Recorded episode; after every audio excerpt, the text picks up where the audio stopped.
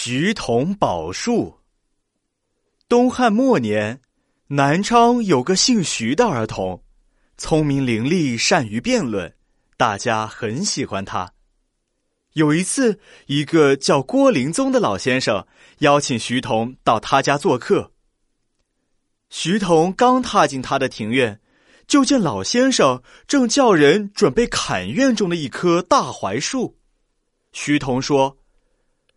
郭伯伯，这棵树挂满了墨绿色的叶子，就像一把巨大的伞，夏天遮掉骄阳，冬天挡住狂风，而您却要除掉它，这不是太可惜了吗？老先生摇头晃脑的说：“最近我看了一本书，书中说。”庭院天井四方方，方方正正口字状。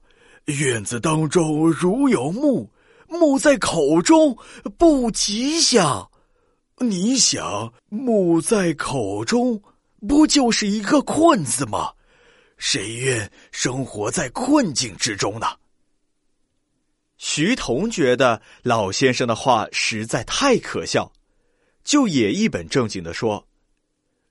先生，我最近也看了一本书，书中说，房屋造的四方方，方方正正口字状，房屋当中如住人，人在口中不吉祥。您想呢？人在口中，不是一个囚字吗？谁愿囚禁在牢房之中呢？所以说，如果因为困字不吉利。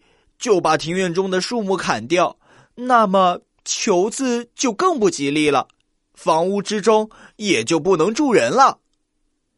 郭林宗哈哈大笑起来，连连摆手，叫大家不要砍树了。